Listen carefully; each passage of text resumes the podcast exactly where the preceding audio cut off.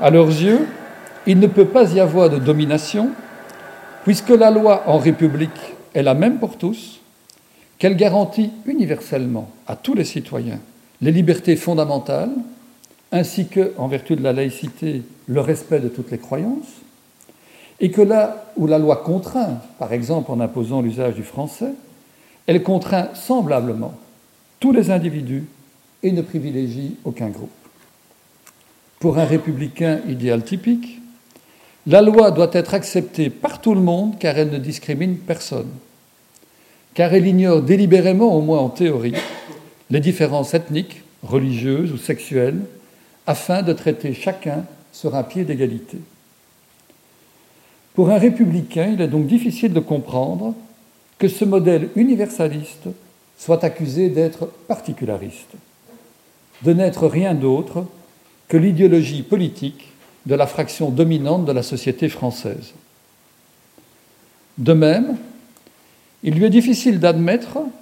et alors même que sur ce point les pratiques effectives de l'État français sont fort en avance sur l'idéologie consacrée, il lui est difficile d'admettre qu'un système qui se veut indifférent aux différences, qui entend traiter tous les individus de manière égale, les traite en réalité de manière inégale parce qu'une loi identique pour tous n'a pas les mêmes effets sur des groupes différents entre eux. Le reproche, pour prendre euh, des éléments des polémiques actuelles, le reproche par ailleurs assez discutable d'une catho-laïcité à la française, qui réglerait à l'avantage des deux parties les relations entre l'État laïque et l'Église catholique, en ignorant les attentes spécifiques des confessions minoritaires, par exemple en matière de jours de congé ou de lieux de culte, ce reproche commence à être entendu par les républicains français, mais ce type d'inconvénient reste marginal à leurs yeux et ne justifie pas de changer de modèle de société. Il convient tout au plus de l'aménager de manière pragmatique. Par ailleurs, les républicains comprennent mal le second grand reproche adressé à la France. Reproche qui, il est vrai, peut conduire à des conclusions inverses entre elles. On critique souvent le républicanisme, et à juste titre me semble-t-il, pour son incapacité à instaurer une égalité réelle, intégrale, et pas seulement une égalité formelle ou de droit. Selon cette critique, la décision d'être aveugle aux différences, le refus de tenir compte des appartenances minoritaires, de les recenser ou de les promouvoir, permet de perpétuer silencieusement les discriminations. L'exemple classique des grandes chaînes de télévision reste tout à fait éloquent à cet égard. Si, en vertu des principes républicains, on n'est pas tenu, et on doit même s'abstenir, de veiller à un équilibre quant à l'origine ethnique ou autre des vedettes du petit écran, il y a fort à craindre que les Français de souche continuent à monopoliser les fonctions les plus visibles et les plus, prestigieuses, de la même manière que les femmes ont été et sont encore traitées inégalement. Dans son célèbre article publié en pleine polémique sur le foulard musulman, Êtes-vous démocrate ou républicain? Régis Debré avait raison de revendiquer le fait, je cite, qu'une république n'a pas de mer noire, de sénateurs jaunes, de ministres juifs ou de proviseurs athées, car ils exercent leurs fonctions non pas à ce titre, mais au bénéfice de tous. Mais il oubliait de remarquer que si aucun noir ni aucun juif ne parvient à devenir maire ou ministre parce que les blancs ou les non-juifs se cooptent entre eux à l'abri de l'aveuglement volontaire à l'égard des différences, le modèle républicain aura conduit de fait un résultat inverse à celui qu'il entendait promouvoir. D'où ce que j'annonçais, un dialogue de sourds sur ce point, le maintien en France, comme ailleurs, de discrimination assez massive, permet de conclure soit qu'il faut abandonner le modèle républicain parce qu'il est inopérant, soit, à l'inverse, qu'il faut veiller à ce que les Français conformément à un titre célèbre de Sade, fassent encore un effort pour être républicains, c'est-à-dire pour rendre leur modèle réellement opérant au bénéfice de tous. Au vu du traitement réservé à certaines minorités, non seulement par l'État mais aussi par la société française, il n'est pas interdit de penser qu'il n'y a pas, assez d'égalitarisme républicain en France. Vous l'aurez compris, cette remarque amorçait la dernière partie de mon exposé, que je devrais malheureusement, j'ai promis de respecter mon temps de parole, réduire à l'état d'ébauche. Comme je l'ai annoncé, le retard français en matière de réflexion sur les minorités n'enlève rien au pouvoir d'interpellation que possède le modèle républicain et dont je viens d'esquisser un premier exemple. La question de l'école, notamment, est primordiale à cet égard, et le récent film de Régis Sauder, si on prononce bien Sauder, Saudet, Nous, princesse de Clèves, qui montre comment des élèves d'un lycée défavorisé de Marseille se sont passionnés pour le roman de Madame de Lafayette et ont ainsi fait l'expérience que, tout discriminés qu'ils étaient, ils pouvaient assimiler la haute culture française, ce film démontre que l'expérience républicaine peut réussir si elle s'accompagne d'une réelle volonté d'intégration et d'égalité, c'est-à-dire d'un authentique universalisme. À titre d'invitation au débat, je voudrais signaler encore un point, parmi bien d'autres, sur lequel le mode de pensée républicain me paraît conserver une capacité d'interpellation.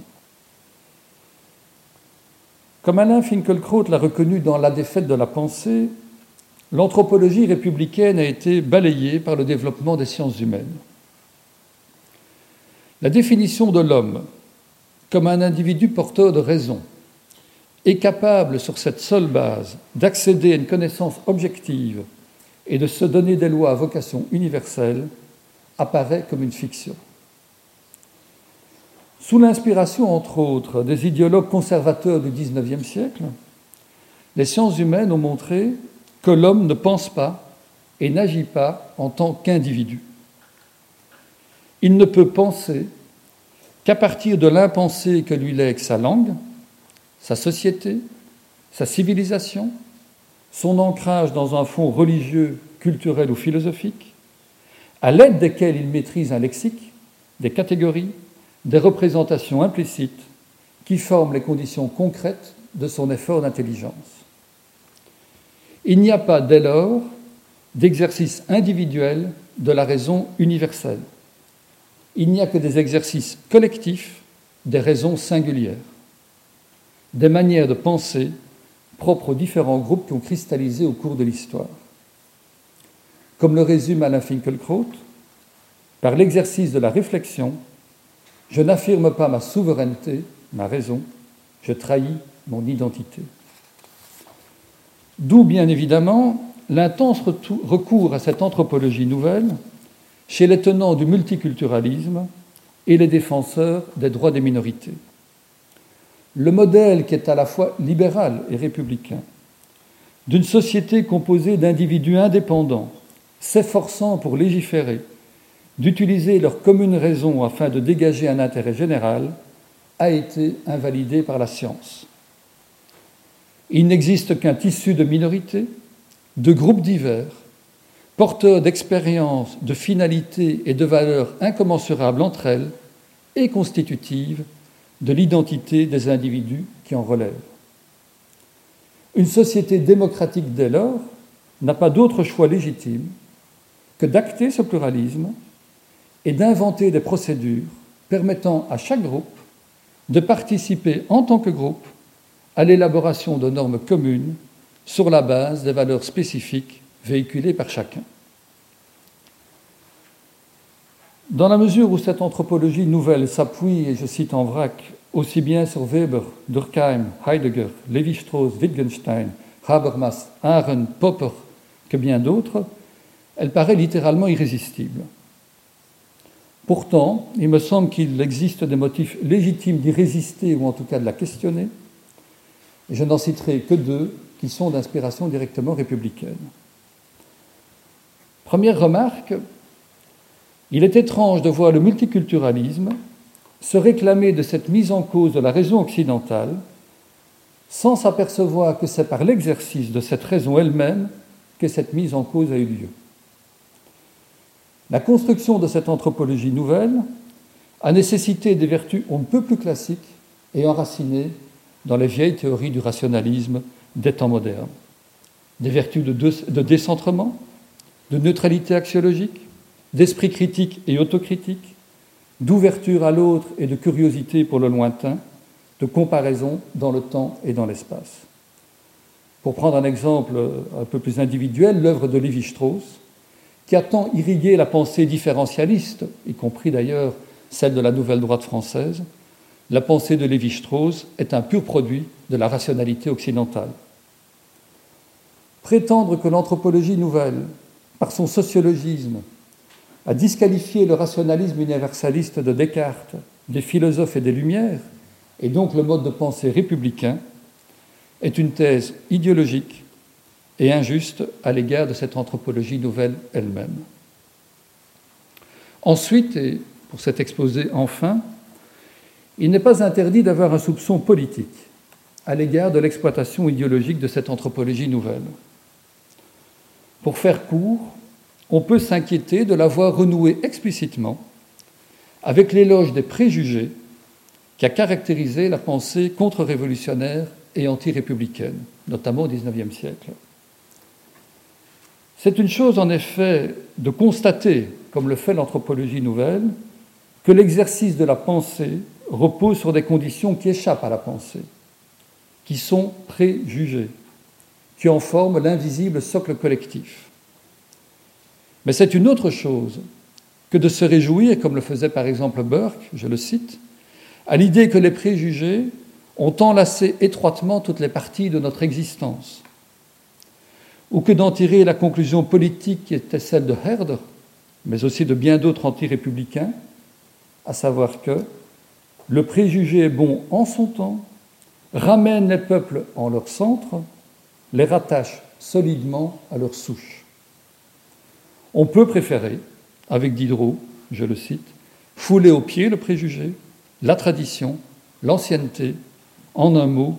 tout ce qui subjugue la foule des esprits. L'anthropologie nouvelle décrit l'homme tel qu'il est,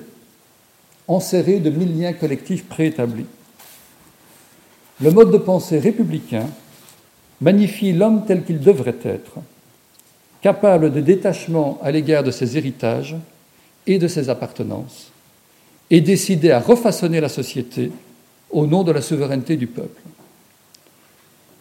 C'est là incontestablement une position idéologique aussi, voire bien évidemment un mythe, mais qui peut servir de pierre de touche à l'égard du multiculturalisme contemporain entendu comme idéologie. Pour un républicain, le progressisme attaché au multiculturalisme et à la promotion de droits spécifiques pour les minorités